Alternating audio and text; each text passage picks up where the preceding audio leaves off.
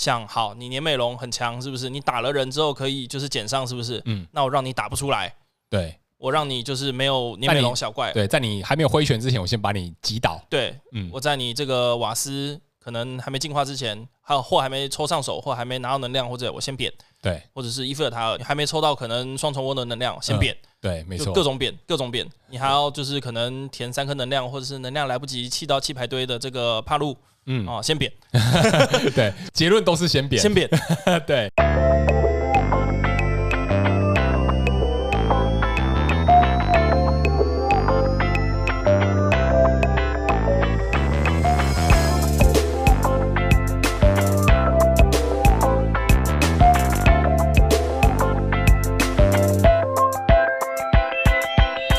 大家好，我们是 BTR Studio 头部工作室，我是金奇，嗨，我是查理。好啊、呃，上个礼拜我们又休更了。哎，是是是惊喜的关系啊，是我的关系，其实也不能算休假。只要有看到底下的我自己本人的 留言的话，就会知道我这个其实不是休假，是被政府台湾的政府强迫休假。呃呃，AKA 隔离，是是，AKA 中标，对，主要是因为隔离的部分，就就是染疫本人。呃，是是，因为上一回我们是休更嘛，是上上回其实是有请了代班主持，对，也就是我们的何凯特同学，是是是，那一天。是一个礼拜一的晚上，嗯哼，那天晚上其实我就已经不太舒服了。呃，是。那天我还特别跟查理说，哎、欸，我其实不太舒服，然后我快晒一下，OK，音好啦，那你们来录，可是我录不下去，因为我喉咙真的整个不太行，就就已经没什么声音了。我在旁边吃粥，然后看他们在那边讲，然后三不五时，我不知道我那集其实自己还没听，我就是有凑过来，就是可能就讲了一两句话，或者是就是有稍微收到一点音，对，收到一点音，然后说我要玩你美容之类的，是。对，我要玩聂美龙本人之类的。嗯、呃呃，那就最后、就是，其实那个晚上我就很不舒服了，我其实就开始发烧。嘿，然后隔天早上还在烧，然后我就快筛阳。哦，当天下午就去 PCR，然后就、哦、真的是危险，危险，对，极度危险，是其实是非常危险的。不过还好，我是有一点的意识，虽然是阴，可是我还是没有跟你太接近。呃，是。然后也就乖乖的待在沙发上，就是吃我的粥。嗯、然后对。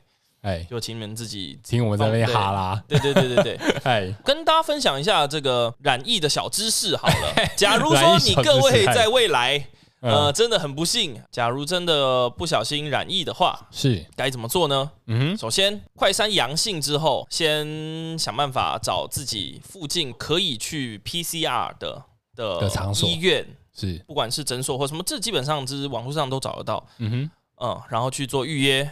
真的不行的话，打电话，因为我原本当天是预约到隔天的，哦是，但像我在这边筛检是这个松山的三军总医院，三军总医院，哎是，它是开放早上五十名，下午五十名可以排队快筛的，哎，嗯，那我就先打电话去问，然后哦 OK 可以去，然后我就乖乖的去排队，嗯哼，整个流程还蛮快的，可是等药我等了。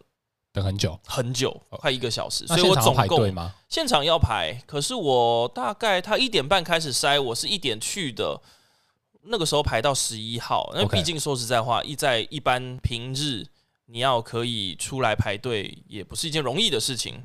所以就是想尽办法快速先赶快快筛，因为你 PCR 阳性之后，才有办法奠定你的所谓隔离日的起始计算日。哦，所以就是你在家做了快筛。它虽然是阳性，但是政府不会把你定义为就是你隔离的起算日，不会。对，所以你一定要经过就是去医院做一个 PCR 的程序，对，政府才会正式的认定说，哎、欸，你是已染疫的患者，对需要在家隔离。对对对，是是是，嗯，上个礼拜我就整个非常的乖，乖乖的就待在这个空间里面，就是完全没有出门，肯定是不能出门的吧？对对，完全不能出门，然后就靠着外送跟朋友的协助，就把东西放在门口，然后我自己在就是戴个口罩，就是。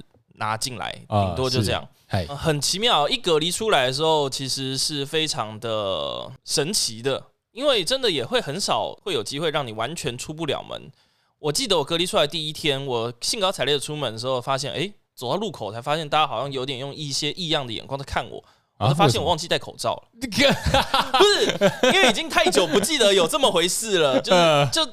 就是会忘我，我出门就还在那边，就是 OK，因为我有口诀嘛，就是钱包、手机、钥匙、烟，哎，是好都记得了，好出门，然后哎，怎么怎么哪里怪的？就就哪里怪，哪里怪？真的是路上的人真的会用异样的眼光。太久了，太不习惯了。然后跟大家再提醒一点啊，就千万不要相信这个，也不能说不要相信啦。每个人身体状况不一样，但是我是非常非常极度痛苦的。很多人会说哦，就像小感冒啊，或怎么样。我体会到的不是这样。嗯嗯，每个人体质不同啦。哎呀，所以请务必好好保护好自己。这个还是很。很过分的，对啊，真的是好好保重啊！比赛快到了，嗯，不过其实对我来说，我觉得我是庆幸的，因为反而就是提早染，然后我现在某程度上应该要算有抗体了，嗯，对，所以我现在是阳过，呃，是，大家有说这个就是有确诊过的这个叫杨过，对，没错。嗯啊，那个惊喜在休息完一个礼拜之后，听起来就是声音已经非常有活力啦。对，毕竟好好休息了嘛。呃，是，好不容易才就是声音都恢复了，恢复了，嗯，恢复了七八八成，哎，八成。我的高音还是上不去，我 我自己实测一下，因为对我后面还有配音的 case，所以是有在担心这件事情。哦，不会啊，就是看到惊喜可以活蹦乱跳，我就放心了。活蹦乱跳，没有错。对，那再来就是最还有一件重要的事情，就是下个礼拜中文要出新系列了嘛？哦，黑暗亡灵。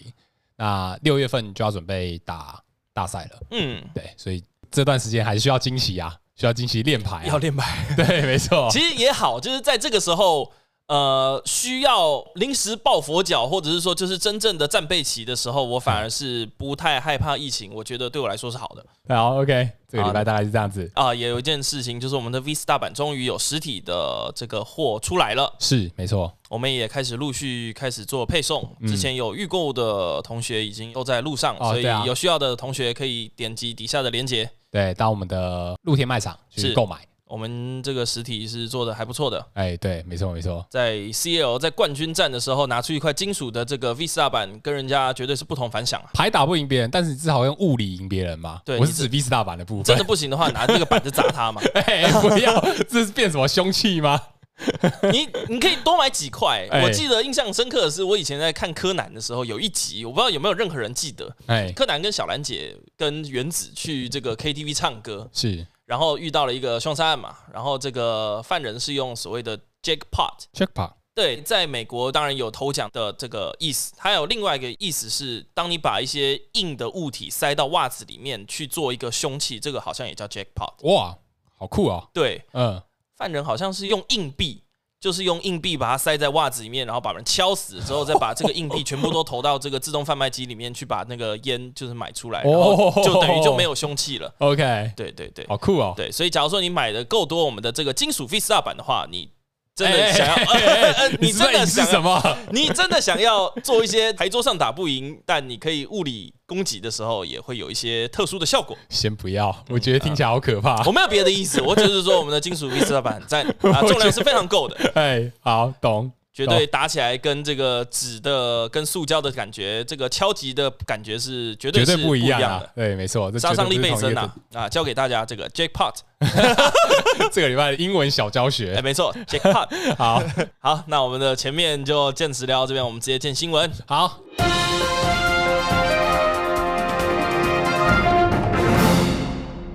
那我们一样从日文版的新闻开始说哈，嗯。啊，暌违两个礼拜，对我来说是半个月，对，终于又回复到我们有新闻的环节了，有新闻，而且又有这个欢乐的欢乐的主持人，是没错，话比较多的那一个，对，好，那我从日文版新闻开始说哈，嗯，如果你有在注意，就是上一次日本的 CL 大赛的话，其实他在日本的直播，就是大电视大赛直播的最后面，日文的包括我们官方其实他有公布了一个新消息哦，就是他们会即将要贩卖一个收藏礼盒的新产品哦，这个东西看起来很赞哎，这倒让我联想到大师礼盒。大师礼盒哦，对，大师礼盒应该是在中文版没有的大师礼盒，你说是那个吧？哈，对，就是这个价钱水涨船高的那个，是，其实有点像啊，但是它这次的这个收藏礼盒的部分，它里面的收藏物不太一样哦。对，这个新商品的名称的话，叫做宝可梦卡牌剑盾贵重收藏礼盒。哇哦，它预计会在今年的十一月底发售。哦，那的确就是之前好像大师礼盒的发售时间哦，其实有点像啦，差不多，对，同一个概念。对，但是因为它的内容物其实不太一样。嗯哼，你看从一开始的大师礼盒，然后到后来我们中文版也买得到了那个皮卡丘的二十五周年纪念礼盒，然后到这次的剑盾贵重收藏礼盒，嗯哼，这其实是完全不一样的东西。哦，OK，对，它这个贵重收藏礼盒的话，它里面的内容物它是有一个卡册，嗯，就是收藏卡册，嗯，然后再加上展示架，然后还有一个皮质的卡盒，然后再来就是有隔板，然后再加上一张皮卡丘的普莫卡。哦，对，如果你有注意看的话，你会发现到说，就是这三次的。不管是什么大师礼盒啦、收藏礼盒这些啊，其实它里面的主角一定都有皮卡丘，合理吧？对，毕竟还是二十五周年还没过呢。是啊，这次的收藏礼盒的话，它目前是在日本的宝可梦中心官网上面有做预购哦。对，它是你有预购了吗？做预购生产的，是我有看到消息，其实我就已经有先到宝可梦中心先预购了。嗯，但是因为它有点麻烦哦，如果你要大量购买的话，基本上不太可能，因为它有限制，一个账号它只能预购一个。哦，对，它有这样的一个规定啊。那我的嘞？啊，我的嘞？你要你要，那你要我账号啊。那你帮我办。我我的嘞？我的嘞？我 我的呃我的。好，这个我们再来想办法哈。嗯，我的。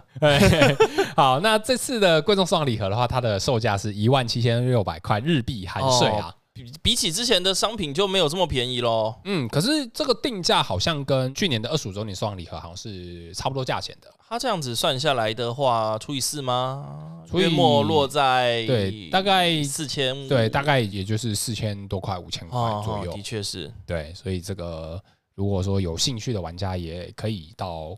宝可梦中心去做预购啊，该要有的吧？嗯，对啊，我觉得它这次的收藏礼盒，它里面做的都还蛮漂亮的，其实感觉蛮精致的，很有质感，嗯、尤其是它的颜色，我是很喜欢，而且它那个花纹也真的是蛮有质量的，而且它是。它这个卡册上面看起来有点像那种石板的感觉。对，其实它的这个纹路啊，它你看它在卡册或是卡盒上面的纹路，其实它都是一张一张的卡片，嗯，拼起来的图案。是对，如果你仔细看的话，你会发现就是它其实是一张一张的卡，而且都是现在有出的哦。我上面看到了有叉字符、苍响、藏马兰特、藏马兰特，然后喷火龙 V Max，嗯。嗯，所以它就是一张一张卡的拼接起来的样子，然后它的颜色又好看，对，是很有这个，对，感觉很不错，对，的确就是贵重收藏礼盒啊，没错，黑金就是贵重，啊。对，没错，那就如果有兴趣的玩家也欢迎上网去。做预购啊？啊，反正也没跟我没关系啦，还是预购我们的这个金属 V Star 版更有质感。都要说你这个花不下去四千五的话，这个对 对对，不停的行销，嗯，没错。嗨，那再来是国际版新闻哦，嗯，国际版新闻的话，就是在下个礼拜五月二十七号，国际版的新系列要发售了嘛，Astral Radiance，在国际版的现开赛也在这两周就是开跑了，嗯，那这次的现开赛的话，它有四张新的普莫卡哦。这四张破梦卡的话，分别就是自爆死怪、嗯，鬼角鹿，然后喜翠大剑鬼跟喜翠的幽尾玄鱼，哦，都是，可是它都是小怪，对，都是小怪。那这个也就是现开赛的规则啦，就是它现开赛的破梦其实都是做成小怪，是，但是它就是不同的样式，对，让你在开那个现开组合的时候就可以抽得到。这四张的话，嗯，比较可能有用的应该是自爆磁怪吧。自爆磁怪的效果还不错，其实喜翠大剑鬼的效果也还不错。嗯哼，像喜翠大剑鬼的话，就是丢一抽三，对，丢一抽三嘛。自爆磁怪的话，就是它可以从牌组上面看六张，然后如果有刚能量的话，它就可以直接从那六张里面拉出来，直接填。对，直接填在谁身上？就是任意，它是用任意的方式，所以超赞的。对啊。也都还不错，嗯，对，喜翠大剑鬼它是二阶进化，丢一抽三，这有点痛苦，嗯，对啊，但是它这个其实就跟之前的很久以前那个巨草怪是一样的，那个秘密眼，对，没错，杰林本人，哎，不要乱 diss，没有没有没有没有没有，对，那二十七号就正式发售了，那再来就是我们可以期待一下在国际版的新卡，啊哈，而且它这次的我记得是不肥包吧，它的样式是黑底红字。哦，是你最喜欢的两个颜色了，对，没错，然后又是有达克莱伊的样子，所以你有买吧？哎，肯定要的啊。那我的呢？啊，你也要是不是？好了，给你一盒啊，分你一盒，分你一盒。没有没有，我要刚刚那个，刚刚那个礼盒是，是，对，好，我再来帮你处理啊。好，OK，那再来是中文版新闻哦，在上个礼拜啊，宝可梦官方这边，它其实也公布了一些关于在六月份即将要推出的宝可梦 Go 强化扩充包的情报哦。哦，这是真的很惊人啊！其实这个情报的部分，最近这两个月都有陆续消息嘛，像是我们上次有分享过，就是在这个新系列里面，除了有美露美塔 V Max 以外，嗯，然后它同时也会推出。光辉的初代御三家嘛，对，喷火龙、水晶龟、妙蛙花。可是那个时候我记得我们有在开始，呃，至少我有在猜，可是现在还没有消息。嗯、对，现在还没有确定说它的效果嘛。嗯、那这个消息其实我们也还在等啊，嗯，还不确定什么时候会推出呢？很期待。对，没错，他在上个礼拜也有公布了在这次的新卡的相关情报。嗯、那首先就是美露美坦 V Max 这张卡片啊，它的招式它是三个刚能量可以发动，那基本招伤害一百六。这个招式在使用的时候，它看这只宝可梦身上所附带的能量。如果说它有超过三个能量以上的话，它会可以再追加伤害。嗯，有额外的额外的刚能量，有额外的刚能量的话，就是可以再追加伤害，最多可以增加两个刚能量的伤害。所以简单来讲，就是它如果是这张卡身上有五个刚能量的话，它的招伤害可以达到两百八。是啊，如果是四个刚能量的话，是两百二。就伤害的数字是蛮漂亮的。其实严格来讲还算不错，因为这个两百八这个数字刚好都是有效伤害。V Star 嘛，对，然后两百二是可以拿来击倒 V 的，所以其实都是有效伤害。可是美中不足的是，它没有办法再更高了。假如它的伤害上限是三颗能量的话，那就完美了。哦，三颗能量的话，那就是连同 V Max 都可以斩杀的等级。对，虽然说它会变成说需要六颗钢能量，但就变成呃，要怎么达到能量数是大家的想法，可是它至少有这个可能性，可能性。对，没错。对，我觉得有点可惜。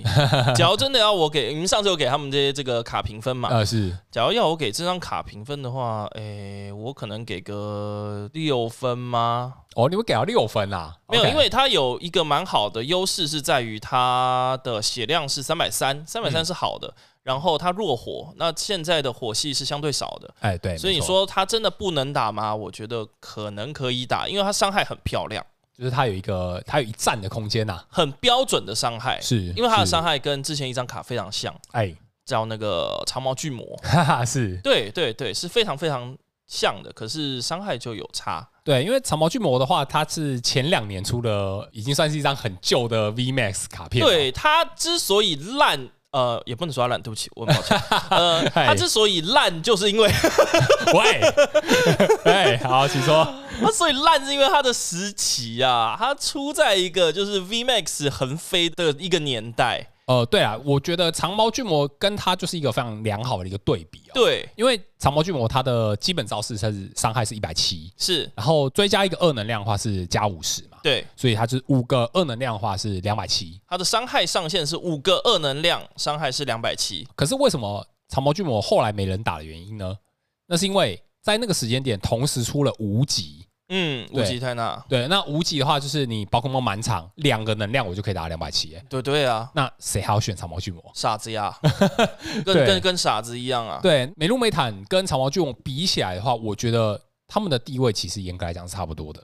嗯哼，因为在现在的这个环境的时间点的话，其实好像没有人敢特别把五个能量都投资在一只宝可梦身上，那有点太危险了。对，的确，的确、嗯。可是我觉得难讲了，他他。嗯做一些特殊构筑的话，我觉得这张相对难讲，因为它是刚系的，所以它的是刚能量。嗯哼，那刚能量的话，又有一些比较好的辅助怪，像嗯青铜钟啊之类，去做一些调整。嗯，那刚刚说那个长毛巨魔，它之所以之前这么烂，是因为 是因为它那时候甚至也没有二补丁，好吗？它的能量就只能，他我们当初想不出他能量怎么填呢？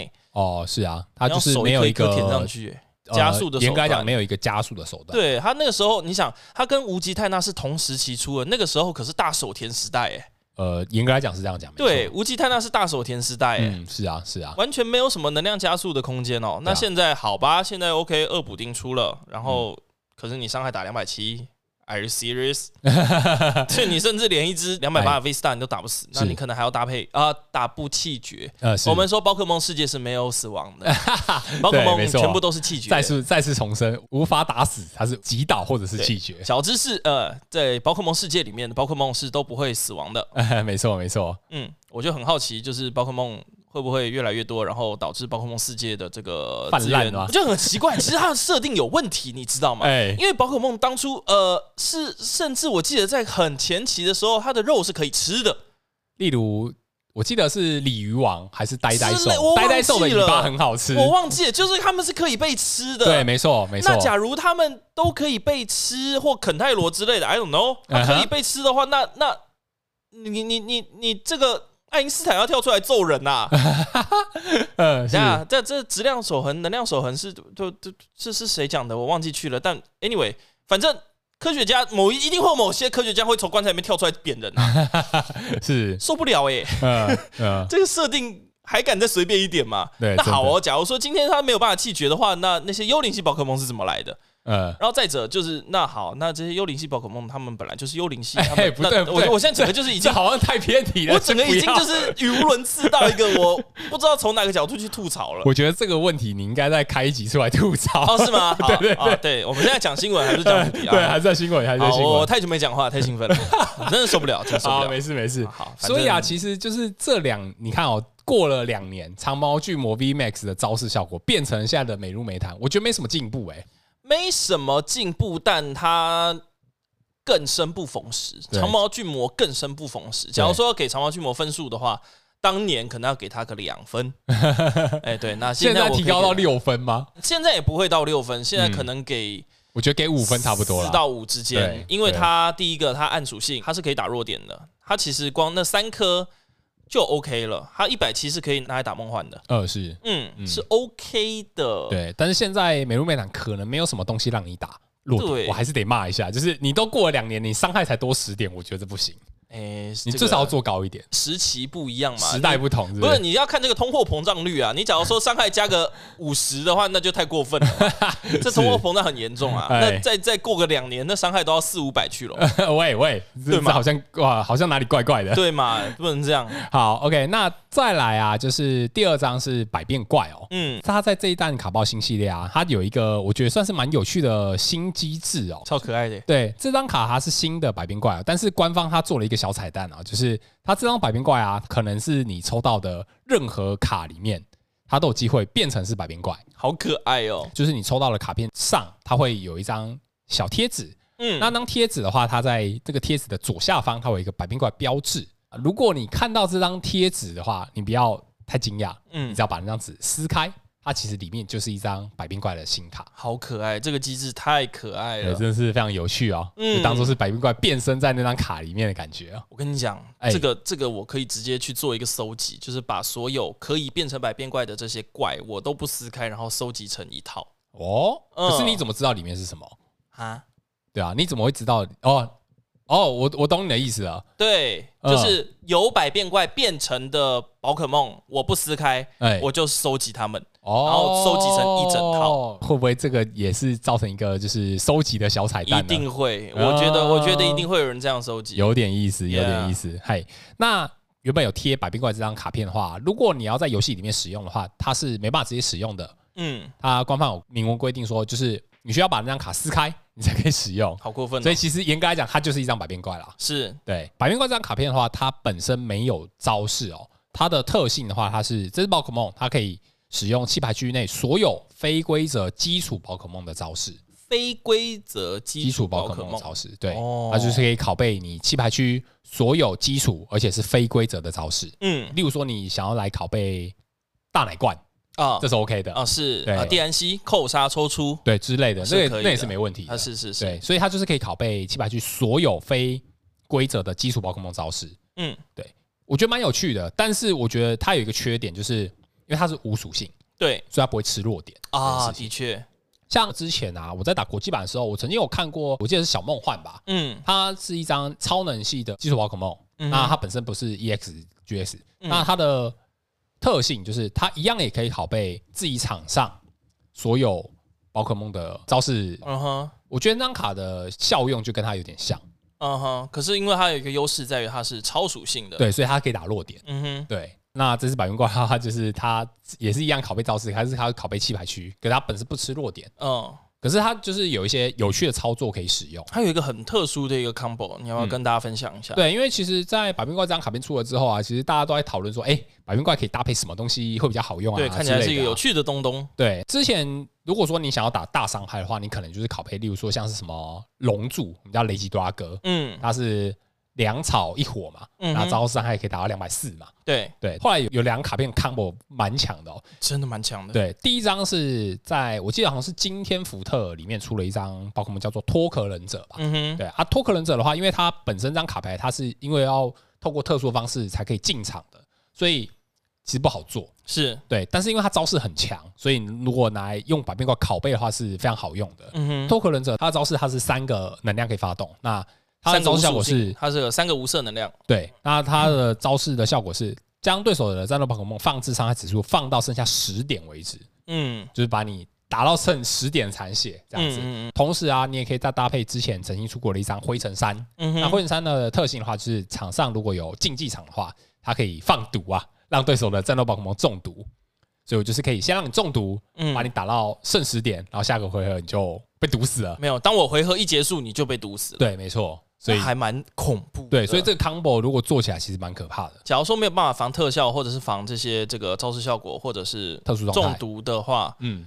那是直接就是神挡杀神，佛挡杀佛。对，没错，就是一下你就。GG 了，一下就死了。对，没错，就气绝了，被被击倒了。对，没错，没错。所以这个 combo 也蛮，我觉得蛮厉害的，蛮有趣的。嗯，对啊。可是它需要的要件的确也不算少啦，因为我们也讨论过了，它的这个能量需求，三颗无色能量不是特别特别好做，一回合就这么容易做到。对，没错。然后再者，它灰色山是一阶进化宝可梦，它还要进化。然后再者，它还要场上有竞技场。嗯，对。所以它的要件是蛮多的。是。但相对来说，它其他需要搭配的好像就还行，除非需要一些填能辅助怪，不然的话，它的这个后台空间还算不差。嗯，所以有机会在之后的赛场上看到它出现，有可能，还真有可能。没错，没错。嗨，那这礼拜的新闻我们就讲到这边喽。嗯。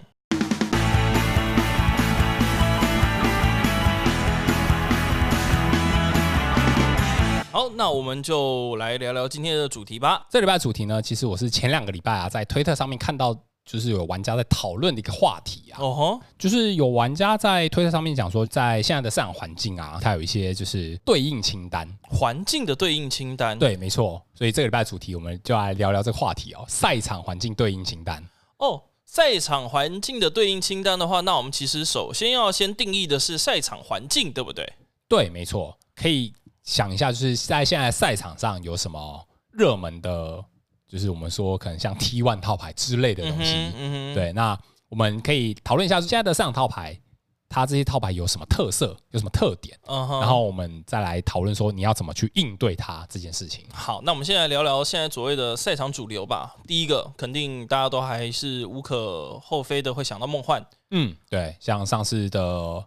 日本 CL 的冠军就是梦幻，那没办法，还是梦幻。对，那再来还有，例如说像是帕路帕路西亚，嗯，那也是近期这个版本的这个主流中的主流啊。对，也是非常热门的一副牌。是，除此之外，其实它有一些蛮特别的，例如说像是阿尔宙斯、阿尔阿尔小火焰鸟、阿尔大火焰鸟、阿尔轴，对，什么阿尔迪豹之类的，那些都是。又或者是说，就你可能在赛场上也还看得到了一些各式各样不同的套牌，maybe 像连击熊或者是。雨刚龙、雨刚龙之类的，然后未来应该也不可避免的会看到我想要打的那个年美龙，是年美龙很、欸，大家都想要打年美龙啊，大家都想欺负年美龙的吧？对，没错，没错，对啊。这个礼拜我们就要来聊聊，就是你在现在赛场环境，你需要对应什么东西？嗯，这些赛场套牌有什么特点？嗯，那你可以想一个就是对应的对策，你可以拿什么东西来做一些对应？假如说你的牌组还有空间的话，是可以塞一些这种秘密武器的。对，没错，没错。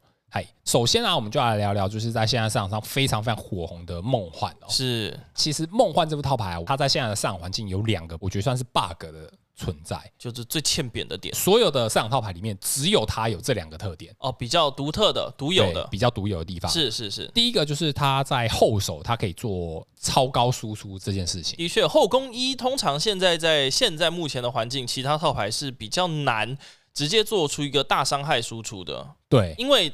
其实本来官方也不希望做出这种东西太多吧，要不然的话就大家都会去打这东西。对对对对对，就会蛮奇怪的。对，的确，像是之前的有龙接弓的火牌啊，那是蛮过分的。你可以打一个后手超高伤害嘛，你可以龙接弓加一个手贴火能，你可以让莱希拉姆喷红打出两百，之类的，好过分哦。对啊，那个时候就可以做得到嘛。但是在现在环境，目前也就只有梦幻才做得到。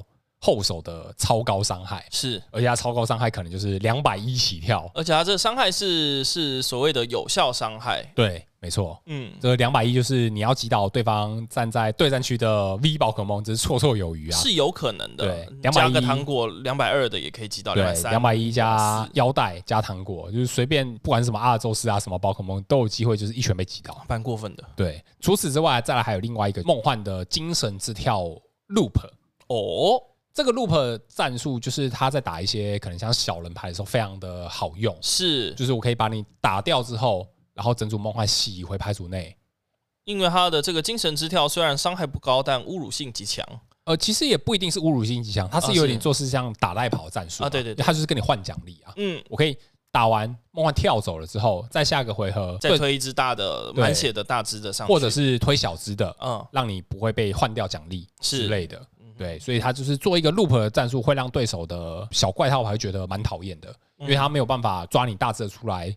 可能一拳击倒赚奖励、补伤害之类的，对，所以就是梦幻套牌在现在的环境，我觉得有这两个点是非常不好对付的。是对，当然你要对应梦幻这副套牌，你就要想想梦幻在后手第一回合可以做到什么事情嘛。嗯哼，我刚刚讲过了，后手第一回合它就是可以做出梅洛维塔超高打点嘛。嗯，所以如果你在先攻方的话，那你就要想想梦幻它可以后手这样做。那你在先攻方的布阵，可能就要稍微做个调整。可以的话，你有能力抉择的话，你就不要把一只 V 宝可梦就傻傻的放在前面，让它去扁。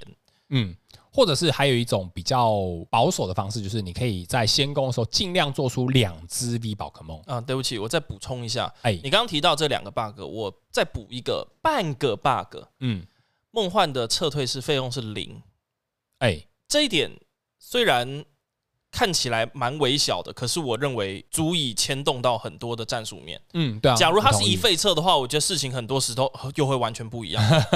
是，比如说像是矿山。嗯对，或者说他敲人了之后，或者他在后宫第一回合他是梦幻站前面的话，就必必须得绑定绳子，哎，或一些换位手段。嗯哼，嗯哼，但他因为是零费策的关系，假如你前面真的是站 V 宝可梦的话，他是可以无伤，就是梦幻零费策去换美洛耶塔上去打人的。对，没错啊，没错，嗯、这这的确是一个，这也是一个蛮过分的一点，零费策 是没错。好，那我们回到刚刚的话题哦，你在做对应梦幻的时候，可以做保守一点，你可以在先攻的时候做出两只 V 宝可梦打手。嗯，这样的话，你即使在后手不小心被美瑞塔敲掉之后，不会让你的盘面就是损失太多，直接就太太崩盘。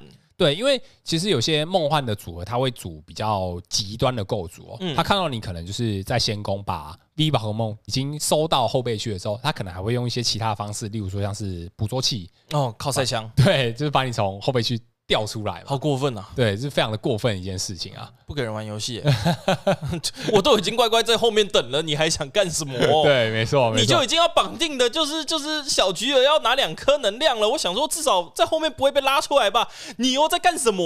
对，如果碰碰到这个状况，你真的是非常的……我都已经怕绳子，我后台有两只怪了，你还这样子直接用哦？我到底给不给人玩游戏啊？对啊，而且你这个靠塞枪还是用机械虎给拉出来的，你在干什么？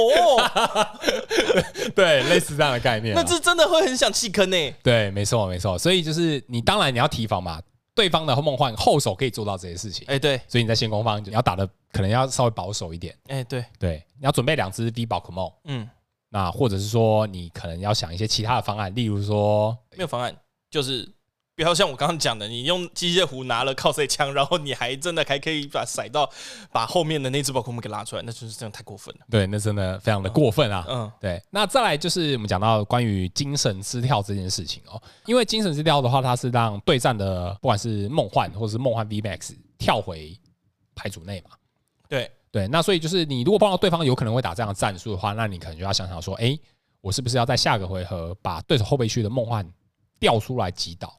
让他损失战力这件事情，因为他毕竟他跳回去了之后，他是会损失一整组他所谓的这个 V Max 的这个梦幻打手，或者是梦幻，他他其实精神失跳也是会有他的损失，嗯，因为就是变成说好一大一小两个能量至少，嗯，都会被洗回牌组，会被洗回牌组，嗯，所以他其实速度会是骤减的，对，他有可能骤减，但是也有可能下回合就重新展开了嘛，哎对，可是那又要等到下回合，所以我们要的。就会是，假如它后面有一只小只的梦幻还没进化，嗯，那肯定就必须得抓着它扁了。对，没错，没错。嗯、那你就要想一些其他方法，例如说什么离动神啊、老大啦、啊、之类的，嗯、那些都要考虑。那就会是 first priority。对，没错，没错，嗯、就是梦幻的部分啊。梦幻其实在现在市场环境真的是蛮讨厌的副牌啊。哎、欸，对，没有错，是因为会很无助。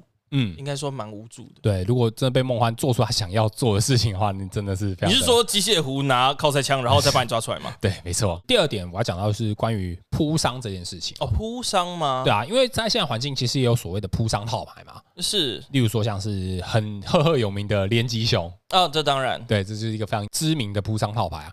但是不只是铺张套牌啊，我要讲的是一个非常具有压迫性的一个战术，就是先攻第二个回合的铺张战术。哦，先攻第二个回合。的铺张战术，呃，那是因为后宫的牌还没有办法进化的时候，就直接把它小块击杀。对，没错，嗯，就是这样的概念。因为呃，先攻第二个回合，你要做了铺上战术的话，其实之前的连击熊非常容易做得到嘛。嗯，因为我只要第一回合手贴一颗，第二回合再贴。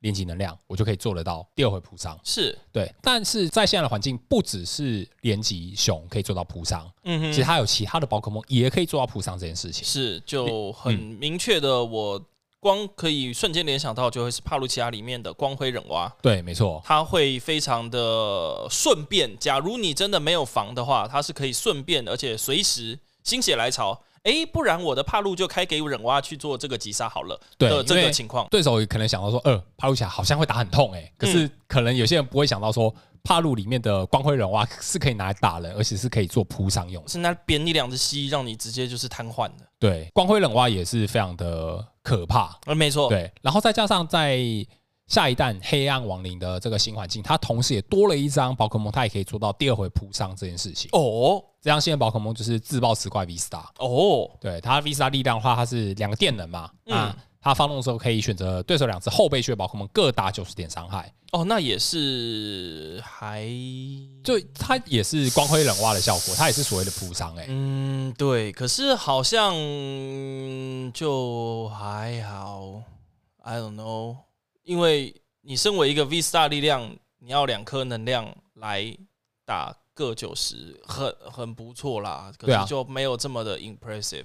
嗯，对，但是他是可以一样做先攻二回扑伤嘛？是啦，是啦，他可以做到啦。所以我们一直在讲说什么自爆石怪是泪眼系杀手啊？对，的确是，绝对是泪眼系杀手。自爆石怪 V 的一般招式，他可以把泪眼系调出来打四十两倍，然后贝影西就被击倒了，好爽哦。对，然后他的必杀力量，他又可以做铺伤九十，好开心哦。对，非常的开心啊，太欢乐了吧？那在现在环境，你要针对铺伤的话。其实你没有什么其他选择了，嗯，防穿伤的宝可梦就是马纳菲，乖乖放，对，真的要乖乖放，人人都该放，哎，也不能说人人啊，应该是说只要你有放泪眼蜥的牌组，你必须得绑定马纳菲，千万不要心存侥幸。对，没错，就是你不能跟他那边赌运气，说哎，我就是不会碰到啦什么的。对对对，这个这个赌不得，这个赌不得，因为就是满街都是帕路，帕路里面都会有忍蛙啊，忍蛙就是可以心血来潮，哦，你没放马纳菲啊，那我就这样好了。对，或者是你在后手马纳菲叫不出来的状况之下，那你有可能被修理啊。那可能你的游戏就直接结束了呢。对，就直接掉两只奖励，也非常的亏啊。你连连召唤召唤了，总共就是一前面一只加后面三只，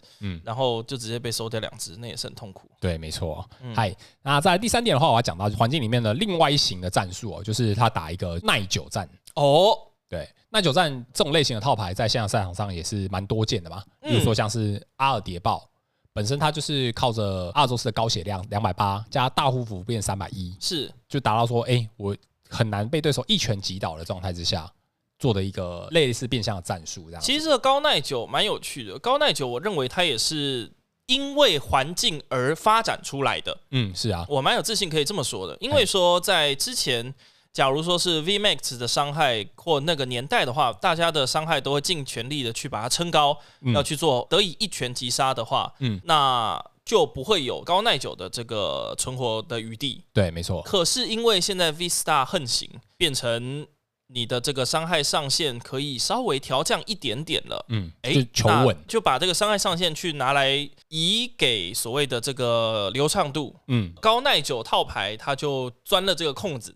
对，想办法去把自己的血量上限撑高一点，也就是两百八变三百一了之后，嗯、然后就依照了这个去去运行啦。对啊，例如说像是我们刚刚讲的阿尔宙斯嘛，对，那阿尔宙斯它可以打纯阿尔宙斯加大护符加黑脸的组合，是，那是真的很过分。对，做一个有点像是变相 loop 的感觉。对，又或者是说从阿尔宙斯延伸出来的阿尔宙斯铝钢龙，嗯，它还是走一个高耐久的路线。哦，那是很高耐久啊。对，铝钢龙血量三百三。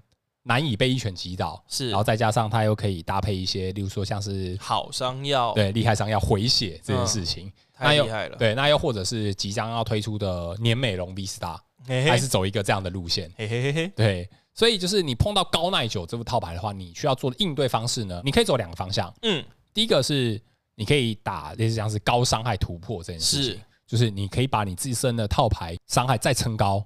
撑高到可以一拳击杀的状态，嗯，但是我们刚刚在一开头就讲过了，你为了要撑高伤害，那你相对的就是你的会牺牲掉其他的东西，稳定性会会会下降。是，当然在现在的套牌里面有一些非常极端的高伤害组法，嗯，可以拿来使用，但是你要考量到这件事情，就是你的稳定性会不足。一定会啊，要不然的话，好啊，就放个单地腰带多放几条，就是打一个瞬间高伤嘛。对，的确当然可行，但是嗯。我对于这一条解决方法的建议是，你要去很认真的观察赛场。对，嗯，你要去知道这个高耐久的这个分布比例到底比重重不重。嗯嗯，嗯，假如说它真的比重不重的话，你其实当然也有另外的解决方案。嗯，我们继继续再来聊聊。对，那第二个解决方案的话，就是你在套牌里面放三股回音喇叭。哦，这的确是一个不错的选择。对，因为我们刚刚讲的这些高耐久套牌，它其实它有一个共同点，就是它宝可梦需要进化。是。对，所以你可以抓着对方的点的话，就是你如果顺利的击倒对方的 V 宝可梦的话，嗯、那你就是可以用三股回音喇叭把他的宝可梦调出来，然后再用老大抓出来，再重新打，重新变。对，跳过他的高耐久的宝可梦，嗯、去做一个变相的二二二的战术。是对，这个方法其实也是可行的。我觉得这个方法其实比较有效。嗯不知道哎、欸，要看要看牌型吧，要看牌型。但是这个方法是相对的比较稳定、稳健一点，而且也怎么说，它也对其他的套牌也可以有一样的功能。对。应该说，他可能打其他的套牌，在你刚好伤害不足以击倒 V Star 或 V Max，嗯，你也可以用这个招式搭配老大来让你的这个奖励卡不至于落后一回合。对，没错，没错。你可以在这个空档、这个垫档时期，突然好吧，真的打不死你的主战宝可梦，嗯，V Star 或 V Max，那好吧，那我只好至少我不要让我的回合数直接落后。对对，嗯，就是你要么就是可能玩跟他打两拳的战术，要么就是你可以用这个方式来做一个变相的。战术使用，对两拳真的是相对比较没效率啊，我不得不说。对，而且再加上你打两拳，有可能被对手去闪过那个伤害。而且像你看黑脸，对不对？对啊，没错。再来下一点的话，我们就要聊聊关于耐性这件事情啊。耐性，对啊，耐性这件事情就是。耐打啦，简单来讲是耐打。耐打，那跟高耐久听起来很像啊，有一点像，但是它是另外一种程度的耐打。嗯哼，耐打的部分的话，我们讲到就是大奶罐在卡了。这是算耐打吗？这已经就是有点无敌吧？它对对某些卡是无敌。对啊，它就是不受 V 宝可梦的招式伤害嘛。嗯哼，所以就是有点像是某一部分的无敌啊，很过分。对，的确啊，因为。在有些套牌里面，他为了要防 V 或者是 V Star 或者是 V Max 宝可梦的招式伤害，嗯，他会就是投入大奶罐嘛。是对，那大奶罐定出来，如果你没有对应手段的话，你会超痛苦的吧？那直接就是直接不用打嘞，直接回家洗洗睡。对啊，尤其是什么大奶罐单中啊，来啊，你要怎么打我啊？他就直接拍了，然后换你，拍了换你，对啊，拍了换你，每回我就慢慢揍嘛。揍个二三十我也开心啊，但是你就是解不掉我，拿我没皮条啊，真的是没有办法。对啊，如果真的碰到大奶罐的话，你套牌里面，我觉得你应该要有一点点的应对方案。可是因为其实我们都知道哦，在二阶进化的谍报，它是有一定程度的杀伤能力的。对啊，它有谍报千面 B 的水子弹招式嘛？对对，那可以对战打一百二，然后可以选择后备蓄值打二十。嗯，对，这个拿来打大奶罐非常刚好，蛮舒服的，因为大奶罐的血量是一百一，所以是直接可以把它打死的。对，但是气绝，对，哎，但是在其他套牌的话呢，你也要想想看有没有什么可以对应它的方式嘛。嗯，例如说我们刚刚讲到的梦幻，是，那梦幻的话，它可以直接就是极具袭击，闪过大奶罐的这个特性，打一百三，直接无视它身上的特性，对，直接把它穿掉。嗯，或者是铝钢龙，它也可以直接穿掉。对，所以铝钢龙跟梦幻对应大奶罐是没问题的。所以这样听起来的话，好像大奶罐也没有这么的无敌了耶。现在，因为说实在话，你看哦。我们刚刚讲好，梦幻套牌不怕吕刚龙，不怕，嗯，帕路里面有泪眼蜥的话不怕，嗯，阿尔应该会比较头痛一点点，但是阿尔吕刚龙的话也不怕，阿尔吕刚龙也不怕，对啊，那呃，对对，那吕刚龙现在都配阿尔了啊，没有人在那边就吕刚龙自己用手填的吧？对啊，对啊，所以才会说这些套牌为什么会成为 T one，是，这是有原因的，对对对，就是因为他在这几个对应清单里面，他都有办法有效的去克制，是，所以他会成为上位的常客，有道理，对，没错。嗨，那再来我们讲到就是特能、特殊能量干扰这件事情哦，之前在二十五周年的纪念弹推出的伊佩尔塔尔哦，这一张我真的是还是蛮喜欢的。呃，它的破坏呐喊，它可以直接拆对手场上最多三个特殊能量，这是很多的耶，因为它是三张，它不是三颗，三张，对，三张，所以对应某些套牌，你拍出这个 杀伤力也是很高的，没错。例如说像是对梦幻的话。是有一定程度的干扰能力。对，我可以最多拆掉你三个，例如说像是汇流能量或者是双重涡轮。嗯，对。假如真的点得好的话，它可以拆两颗汇流能加一个双重涡轮能量，这样其实会让它很痛苦。假如就留一颗。给梅洛耶塔，嗯，对，基本上梦幻是会在一个回合里面会直接直接弹掉，会稍微弹。假如他没有第二颗涡轮人的话，他是会很痛苦的。对啊，所以我觉得如果你在对上对方拿伊佩尔塔尔来对付你的话，那你可能要想一件事情，就是你需要有资源管理的意识。嗯，例如说我梦幻碰到伊佩尔塔尔，你可能会猜想说对方有可能会放伊佩尔塔尔的话，是，那你可能就要保你双方的资源，可能就不要太。过于的把资源都先直接拍出来，对，打比方说，可能对方就是都是小怪小怪的话，那好，那你会轮能稍微扣住一些在你的牌堆里面吧，嗯，不要让它这么快的就都显现在你的战斗场上，或者是备战区，又亦或是直接把它弃掉，对，不要太过分的浪费资源，对啊。虽然梦幻是一个很浪费资源的牌组，但是我们还是对碰 碰，但是碰到这个东西的话，你还是需要去做资源管理，不要傻傻的就把资源丢光光，要有这个意识啦。对，要这个意识存在，没错没错。所以就是你需要保留状况，就是你如果对手发完了破案呐喊之后。你要想想你在下个回合你要用什么方法可以解掉它，嗯哼，所以你就是要做一个资源控管。是，嗨，那再来最后一个的话，我要讲关于消特性这件事情哦。那消特性的话，我要讲到两张卡，哦第一张就是雪道，那是大家都很痛苦的东西。对啊，它是消场上有规则宝可梦的全部特性嘛，也包含现在。很流行的光辉宝可梦嘛，没错。消除特性这件事情，在现在市场上也是有一些套牌会特定拿来使用，像是像是例如说可能在阿尔套牌里面放雪道，嗯，对，或者是例如说像是双蛋瓦斯啊，消特性这件事情，是是是，对。